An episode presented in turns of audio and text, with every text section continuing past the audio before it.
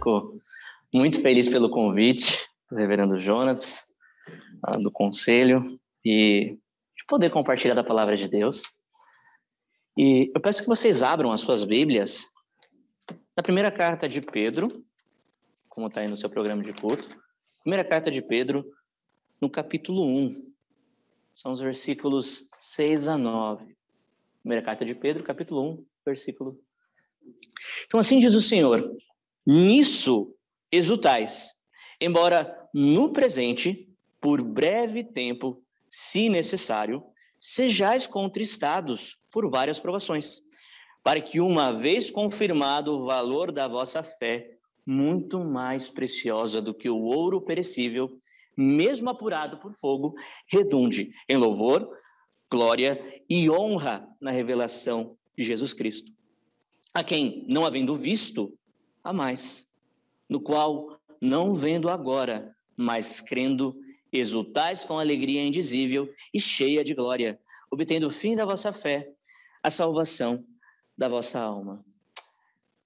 E o contexto aqui, quando nós pensamos sobre as provações, como vocês viram aí no programa de Couto, sobre as provações da nossa fé, sobre como Deus ele testa o seu povo por meio ah, das provas ah, por meio de certas situações da nossa vida, é algo que eu tenho pensado muito a respeito da vida da igreja e de como ela é testada ao longo da história.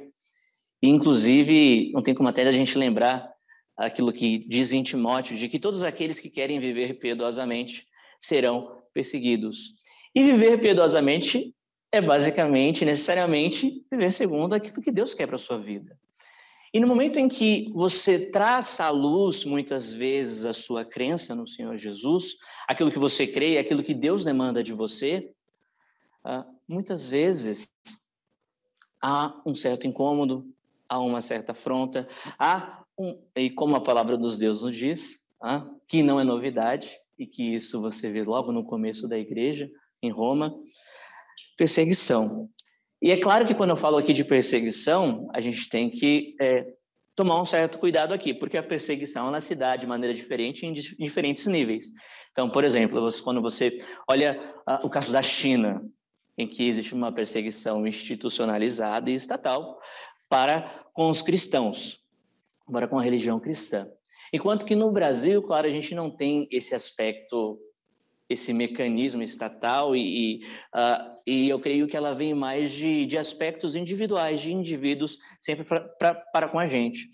E isso me lembra muito, uh, com essa pandemia, né, um, um dia em que a Vitória, a Maria Vitória, minha esposa, ela estava fazendo uma entrevista. E nessa entrevista, ela, ela trabalha com captação de, de recursos, né, numa organização não governamental, e ela presta serviços. Então, por várias vezes, ela tem que passar por, ah, vamos dizer assim, por, é, por entrevistas.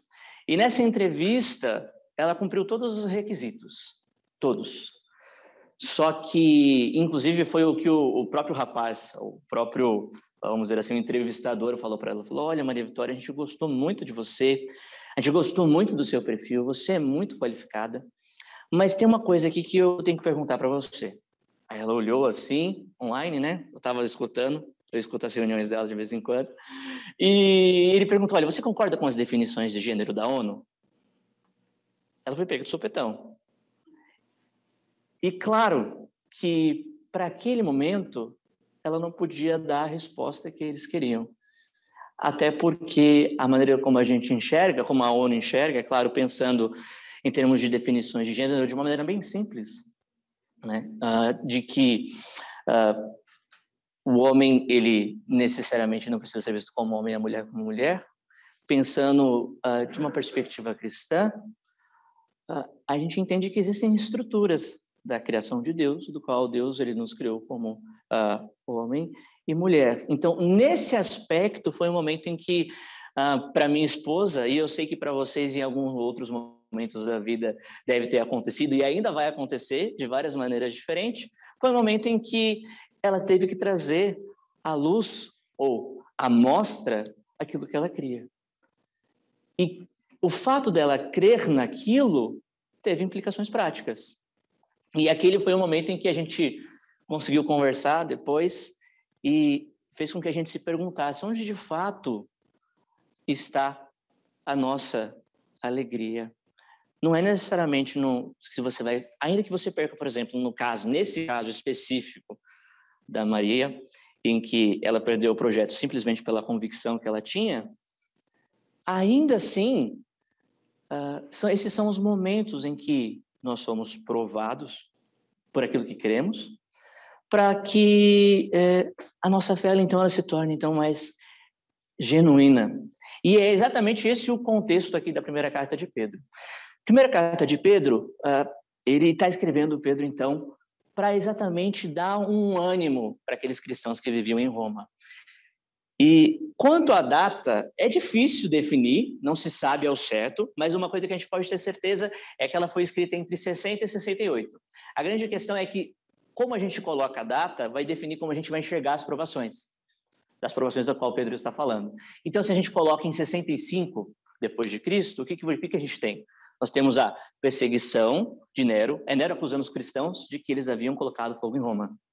E aí você tem uma perseguição institucionalizada com os cristãos, em que eles deviam então confessar César como Deus. Uh, ainda que eles pudessem confessar outros deuses, no caso de Roma. Enquanto que no começo, que é, é o que eu creio que seja, é discutível, tá? Só para vocês saberem, mas uh, enquanto que eu creio que é no começo dos anos 60, antes dessa perseguição institucionalizada, em que esse, esses cristãos eles se encontram. Então, se você olha até para o próprio contexto da carta, por exemplo, no seu capítulo 2 dessa carta, no versículo 13, Pedro ele vai dar um tom muito amigável com relação a, a, a como a gente olha para as autoridades, como que o cristão, então, ele deve ser submisso a César, Uh, nesse sentido. Ele vai falar, por exemplo, do bom procedimento que nós devemos ter, lá no capítulo 2, no versículo 12, do bom procedimento que nós devemos ter entre aqueles que não são cristãos, que é o que a Bíblia chama de gentios. Então, o que a gente consegue ver, olhando para o próprio contexto da carta, é que quando os cristãos eles são, eles são provados aqui, vem de indivíduos.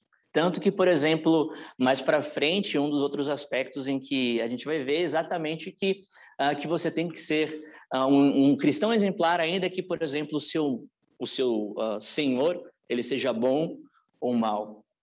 Então, são coisas importantes que a gente tem que considerar. E o que eu quero falar aqui hoje é uma coisa muito simples, mas muito difícil, às vezes, na prática para a gente, que é exatamente sobre a nossa, a, a presente alegria do cristão. Esse é o tema da nossa manhã, a presente alegria do cristão. E, como olhando aí para o texto, começa exatamente nisso exultais. E numa leitura rápida para o texto bíblico, você deve se perguntar, ah, tá, nisso o quê? Esse nisso, ele está relacionado exatamente com o finalzinho do versículo 5, que foi o que foi dito aqui nas orações pelo presbítero Joel, que é exatamente aquela salvação preparada para revelar-se no último tempo. Ou seja, exatamente a segunda vinda de Cristo Jesus. E o que Pedro está falando inspirada pelo Espírito Santo, é reconhecendo que aqueles cristãos eles estavam cumprindo exatamente aquilo que Jesus ordenou nas bem-aventuranças. Jesus vira e fala: exultai, pois grande é o vosso galardão nos céus. E aí, logo, na, logo na mesma frase, ele, ele continua: porque vocês, são, vocês serão perseguidos, assim como os profetas foram perseguidos. Só que, é, e uma leitura até rápida, a gente não. É, eu, pelo menos, depois pensando e olhando aqui, me chamou a atenção que, por exemplo, o exultai aí com S no final, o que, ele está indicando? Indica que essa grande alegria, esse exultai, essa grande, ele está reconhecendo que eles já estão se alegrando alegremente. Grande, quer dizer, estão tendo uma alegria grande já naquele momento.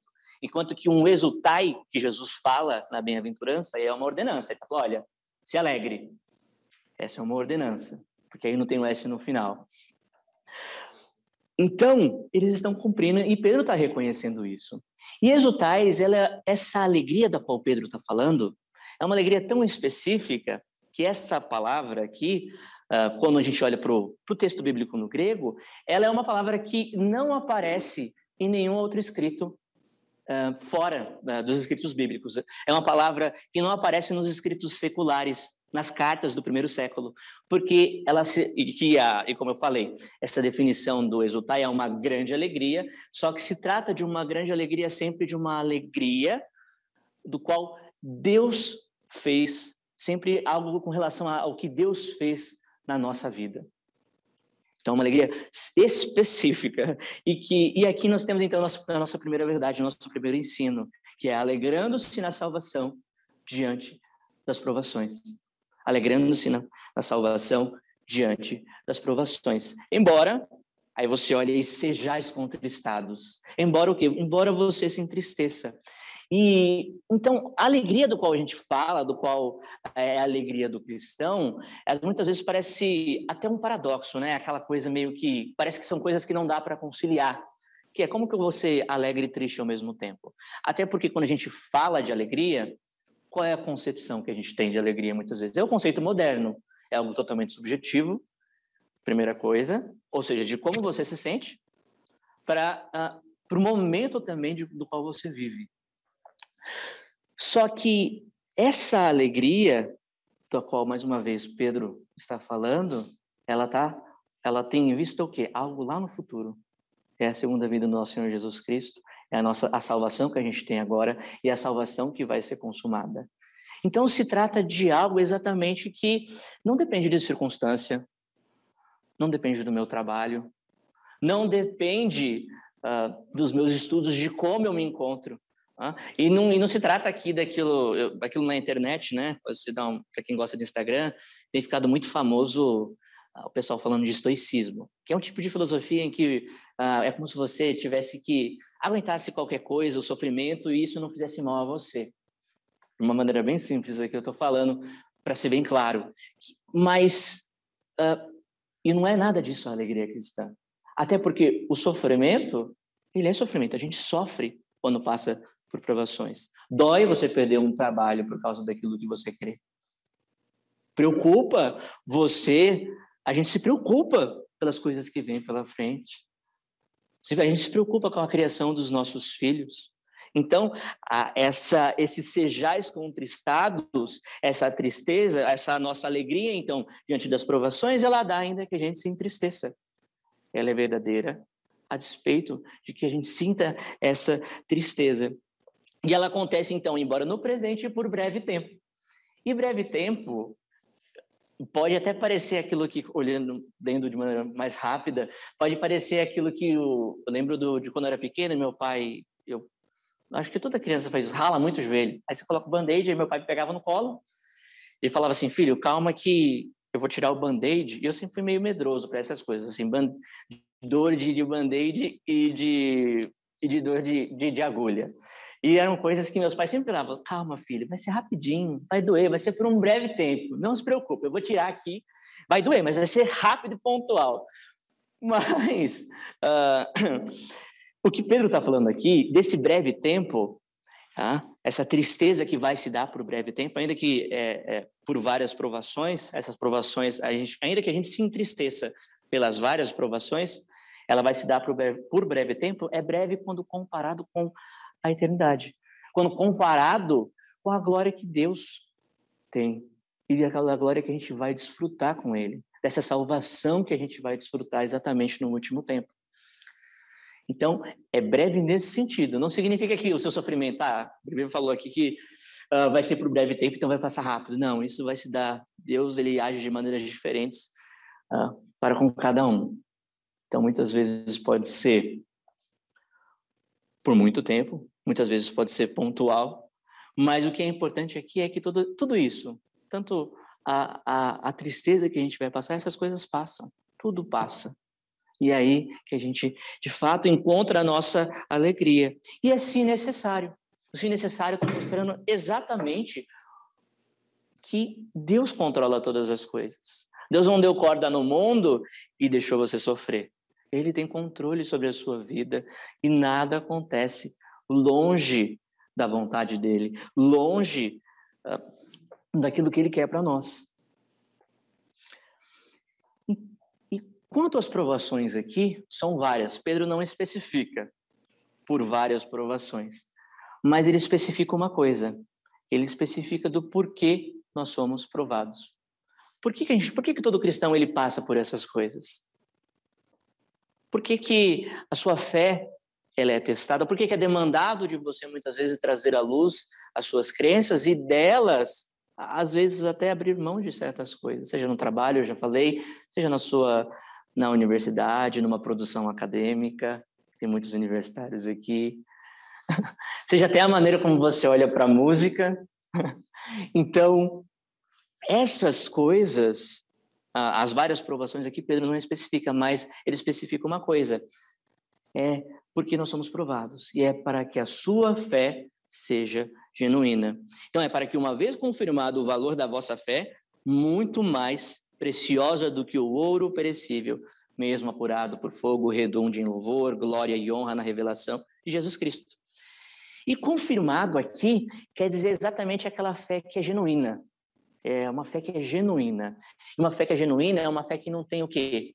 Não tem ah, coisas adicionadas ela, a ela. Ela é pura. Não tem. E ela é assim, e a comparação que Pedro faz, ela é assim como o ouro. Ela é mais preciosa do que o ouro perecível.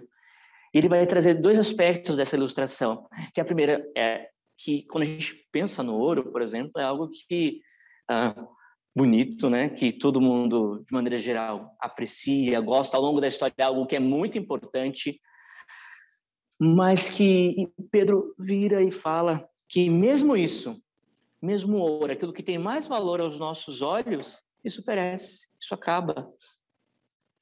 E a nossa fé, a fé que nosso Senhor nos deu, ela é muito mais, então, preciosa do que esse ouro que perece. E aqui vimos o segundo aspecto, que é mesmo apurado por fogo. E o ouro, então, quando ele é colocado em altas temperaturas, ele é o quê? Ele é refinado, ele se torna mais puro. Então, quando a gente vai ver, por exemplo, ouro, ah, esse ouro é tantos quilates. Ah, ah, você vê que ah, existe uma, ele é misturado sempre com alguma coisa, muitas vezes. Então, aí quanto, ah, conforme você vê o peso dele, você vê o quão puro ele é. E ainda que uh, esse, mesmo aquele ouro, então, que é o mais puro possível, ele não excede o valor da, da fé que vocês têm, da fé que nós temos. E tudo isso é para que redunde em louvor, glória e honra na revelação de Jesus Cristo. O redunde aqui significa para que seja achado. É literalmente isso. É, para que seja achada então a sua fé em louvor, glória e honra na revelação de Jesus Cristo. E, e seja achado tem origem exatamente na, no ensino de Jesus, quando Jesus uh, vira e fala a respeito da sua segunda vinda e fala: quando o filho do homem vier, achará fé nesta terra. E essa fé que vai ser achada, então, quando ele uh, é, é, quando ele vier então no último tempo, ela vai se dar então louvor, glória e honra na revelação dele. Louvor, glória e honra são coisas que Deus, o próprio nosso Senhor, ele concede para a gente essas coisas. São coisas dele. Ah, é, é, é, é, ser, é, como a gente leu até no nosso uh, programa de culto, é de ser, existe um aspecto de louvor, de glória de honra, de ser co-participantes dos sofrimentos de Cristo. Mas o fato de Deus coroar, de dar de dar-nos isso, né? É, e, e esse, então, é, é, aqui então nós temos esse nosso é, primeiro ensino, então, que é alegrando-se na salvação diante das provações. Então, existe um aspecto da nossa fé do qual a Bíblia trata, que é, é como se fosse o outro lado da moeda daquilo que a gente leu em Tiago. A gente leu em Tiago aqui no programa de culto, que as provações, ela, elas então nos produzem a perseverança necessária para perseverar na fé, então, e ter esse prêmio lá no final que é a salvação. Enquanto que existe esse segundo aspecto, que uma fé genuína, uma fé que é pura, ela anda acompanhada, então, de provação. Não estou falando que você tem que fazer igual aquelas pessoas, muitas vezes, da, como os, os antigos da Idade Média faziam, né? de se ficar se autoflagelando para sofrer, para ser, ser mais próximo do Senhor Jesus. Mas saiba que, de fato, se você expressa a sua fé de maneira pontual, e demonstra isso, uh, muitas vezes existe uh, um certo aspecto em que você então vai ser levado então a dar razão da sua esperança para mostrar e levar todo o pensamento cativo a Cristo. E justamente isso na revelação de Jesus Cristo, a quem não havendo visto, há mais, no qual, não vendo agora, mas crendo, exultais com alegria indizível e cheia de glória. Então, esse Jesus Cristo, que esses cristãos aqui do primeiro século, assim como nós, não tinham visto, é claro que, se vocês perceberem, uh, Pedro ele estava falando, ele vai mudar um pouco vai, a, pessoa aqui, ele vai falar, olha, vocês a quem, porque ele viu Cristo Jesus, a quem não havendo visto, a mais. E muitas vezes, quando a, a nossa fé é testada, nós somos provados por aquilo que cremos, a gente esquece de um, de um aspecto principal, que muitas vezes é até natural nosso, não deveria, mas é né, nesse sentido, que é ah, esquecer que o nosso Senhor Jesus ele é uma pessoa, que o nosso Deus ele é relacional, ele se relaciona conosco. Então são esses momentos em que a nossa fé é testada, ela é provada, ela, ela é colocada em altas temperaturas para então se tornar mais genuína. São esses momentos em que nós somos lembrados que então mais uma vez o, o nosso Deus é uma pessoa e esse nosso Deus, que é uma pessoa, a gente tem que se relacionar com ele, ter uma vida com ele. E mais uma vez, é isso que Pedro está reconhecendo naqueles cristãos que sofriam perseguição. A quem não havendo visto a mais, esse a mais é exatamente esse amor que é constante. É algo que eles é, estão exatamente tendo naquele momento. E é pensando nisso que eu até lembrei aqui de uma uh, citação do, do John Piper. Na verdade, é uma música muito conhecida. A tradução literal é Mesmo que você me mate. Uh, ela é bem conhecida que o pessoal está tocando e eles colocam uma, uma, parte do sermão do John Piper no meio da música. E um amigo meu me mostrou um dia, justamente porque ele estava passando por essas provações e aquilo me marcou muito. E eu lembrei exatamente dessa da pregação do Piper. E ele vai dizer exatamente assim: não apenas é a sua aflição momentânea, não apenas a sua aflição é leve em comparação com a eternidade e glória lá, mas tudo isso é cheio de significado. Cada milissegundo da sua dor que venha da natureza caída ou do homem caído, cada milissegundo da miséria no caminho da obediência está produzindo uma glória peculiar que você terá por causa disso. Deus está fazendo algo. Não diga que isso é sem sentido, não é. Está, ele está trabalhando por você para um eterno peso de glória. Portanto, não desanime. Pegue essas verdades e dia após dia foque nelas. As pregue para você mesmo toda manhã, até que seu coração cante com confiança que você é uma nova criatura e de que é cuidado por Deus.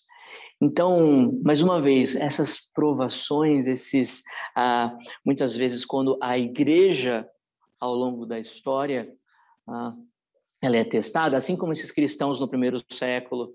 Ah, se você for tem um historiador judeu do primeiro século mesmo, ele vai falar a respeito dos cristãos ah, que falavam a respeito dos cristãos que eles eram canibais, incestuosos, canibais porque eles comiam da carne de um, e do sangue de um tal Jesus, e eram incestuosos porque dormiam ah, com irmãos e irmãs. E muitas vezes, ao longo da história, a fé cristã ela é vista assim de maneira distorcida e ela é provada. E Deus prova o seu povo por causa disso. Assim como a gente lê logo no começo do programa de culto lá em Zacarias. Deus testando e passando, uh, uh, provando o seu povo para aqueles que viram e falam, olha, Senhor, Tu és meu Deus. É, é no Senhor em quem eu creio.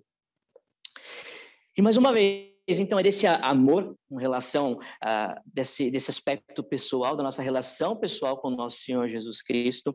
E, mais uma vez, que eles, ainda que eles não uh, o viam naquele momento, e no qual não vendo agora. Tá? Então, essa aqui nós temos aqui a, a, a origem, então, do nosso segundo ensino, a nossa segunda verdade, que é alegrando-se na salvação diante da consumação da nossa salvação. Alegrando-se na salvação diante da consumação. E a gente se alegra ah, diante da consumação. Então, ainda que você não tenha visto Cristo, ainda que você não veja Cristo agora. Então, então, da mesma maneira como eu já falei que aqueles cristãos não tinham visto a Cristo, nós não vemos agora, mas ainda assim cremos e o amamos.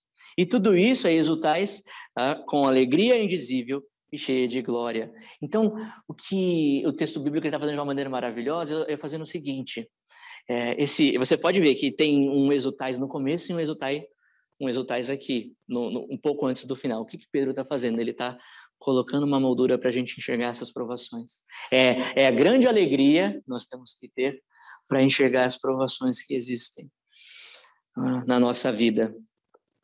Então, esse exultais com alegria, então, exatamente, é, é, com grande alegria, como eu falei, o exultais é uma, uma alegria bem específica, é uma alegria que antecipa algo que vem pela frente. É quando você se alegra com o fato de que tem algo lá na frente esperando por você. Ah, para quem namora, é quando você se alegra que você sabe que você vai casar, que você não vai ter que se despedir mais da sua esposa. Você vai poder conversar, com, conviver com ela 24 horas por dia. Que a parte dos namoradinhos é mais triste, é exatamente essa, né? Quando você tem que se despedir. Ah, esse é um exemplo. Isso é exultar com alegria. E é indizível, obviamente, porque não tem como descrever. É uma alegria tão específica que não tem como descrever. E ela é cheia de glória, ou seja, cheia de glória é, no momento em que, uh, é, no fato de nós estarmos com, quando nós estarmos com o nosso Senhor Jesus, nós vamos estar é, cheios da glória dele, pregnados da glória dele. E tudo isso para que, obtendo o fim da vossa fé, a salvação da vossa alma. E lembrando aqui até, olhando para respeito de, de crer e amar Jesus, não tem como a gente não lembrar, por exemplo, de Tomé. Uh, Tomé virou e falou, olha, eu só acredito que o Senhor Jesus Cristo ressuscitou se eu botar o dedo na ferida dele. E aí o mais magnífico é aquilo que Jesus fala para ele, ele falou, olha, Tomé, ele aparece, aí tem até aquela pintura linda e maravilhosa do Carpaccio, né? que é o Tomé assim todo expressivo, assustado, colocando o dedo na, na ferida de Jesus, que é, Tomé, você viu, mas bem-aventurado os que não viram e creram. É disso que a palavra de Deus está falando. Então, e tudo isso é para que uh, você receba a sua salvação, é para que a sua salvação, então, ela seja consumada. É claro que aqui tem aquele aspecto, para quem gosta, inclusive de teologia, acho que é uma das coisas que a gente vê, né, assim, no, bem no comecinho, assim, que é essa questão daquilo que a gente chama do já e ainda não. Ah, ao mesmo tempo que nós já somos salvos agora, nós já somos salvos, nós já temos a salvação. Ela ainda está para ser consumada, seja na nossa no momento da nossa morte, seja no, com a segunda vinda do nosso Senhor Jesus Cristo. E, e, aí, com a segunda vinda, é a consumação de tudo, de fato, no final. E esse obtendo o fim da, da vossa fé, a salvação da, da vossa alma, ele pode ser visto, inclusive, e isso pode ficar mais claro, uh, que ele está explicando exatamente do porquê dessa alegria, do porquê desse amor que esses cristãos têm. Uh, uma outra tradução que deixa, vai deixar isso mais claro é, é, é exatamente, pois, lá no, na NVI, no versículo 9 está assim, olha, pois vocês estão alcançando o alvo da sua fé. Então esse obtendo é algo que é algo que você está alcançando aos poucos, é por isso que eu falei dessa questão do já e ainda não, e, ou seja, obtendo paulatinamente algo que, ao mesmo tempo, é algo que já é seu, que já é dado. Porque a salvação nós já temos. Então, abre sua Bíblia lá em 1 João, no capítulo 3, versículo 2. E é, é exatamente isso que eu, eu quero que fique claro, que a palavra de Deus diz 1 João, capítulo 3, versículo 2. Amados, agora somos filhos de Deus e ainda não se manifestou o que haveremos de ser. Sabemos que quando ele se manifestar, seremos semelhantes a ele, porque haveremos de vê-lo como ele é. Então, esse deve ser o nosso foco. Esse deve ser, de fato, o nosso entendimento real a respeito do, do que é uh, uma alegria a despeito das provações, a despeito até dos sofrimentos que vêm por conta dessas provações. E quando a nossa fé é testada, e eu termino por aqui, é, e ela vai ser, porque quando nós somos então, se você, nós somos fiéis à palavra de Deus, é natural então que a, a gente seja confrontado, a gente pode até perder coisas que aos nossos olhos são irrecuperáveis. Pode ser um, um dinheiro específico que veio de um projeto, Pode ser a sua pesquisa acadêmica, porque você não conseguiu concordar com os pressupostos, com uh, o que estava por trás uh, daquilo que queriam te ensinar.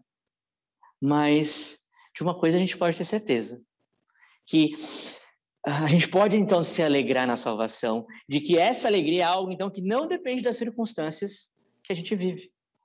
Não depende do momento e não depende só de como eu me sinto. Ela é algo, mais uma vez, que aponta lá para o futuro, aponta para a salvação. É exatamente essa a nossa alegria, que é do que o, dos versículos 13 a 12 estão falando exatamente sobre a salvação. E a gente pode então se alegrar nessa, nessa nossa salvação, ainda que o sofrimento venha, ainda que então a nossa fé ela seja aprovada, não importa a situação, pelas mais diversas. Então, viver o evangelho, viver o evangelho ele tem o seu custo, ele tem o seu preço. Mas isso não é nada comparado ao que Deus tem para nós com a sua segunda vinda. E essa é a palavra de Deus e eu, eu quero que vocês guardem isso no coração de vocês.